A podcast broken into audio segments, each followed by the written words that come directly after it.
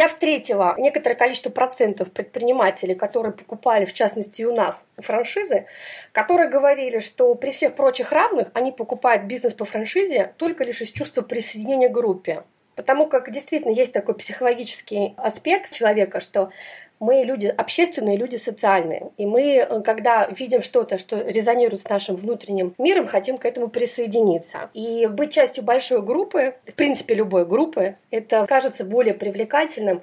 Идет ощущение, что ты можешь свою ответственность за свой бизнес разделить с другими людьми, и остается иллюзия, что как бы так легче. На самом деле, вот мы действительно проводили опросы, и услышали такое мнение, что присоединение к группе – это действительно важный момент. Самое, конечно, мощное обоснование, почему я покупаю ту или иную франшизу, мы запросы, которые проводили в прошлом году, получили такой ответ. Это важность поддержки со стороны главного офиса, то есть насколько круто была придумана и рассмотрена программа поддержки франчайзи, какое там было обучение, какая поддержка, какая обратная связь. Было важно для предпринимателя, он принимал то или иное решение, будет он покупать франшизу или нет. И известность бренда. То есть мы, когда покупаем франшизу, мы тоже встречали такой процент клиентов у нас, когда человек говорил, что покупает франшизу из-за имиджа. То есть он хотел не просто там какой-то бизнес себе для капитализации, хотя, конечно же, на цены, на цифры смотрят все, а именно еще для того, чтобы можно было прийти к своим коллегам и знакомым и сказать, знаешь, а я вот теперь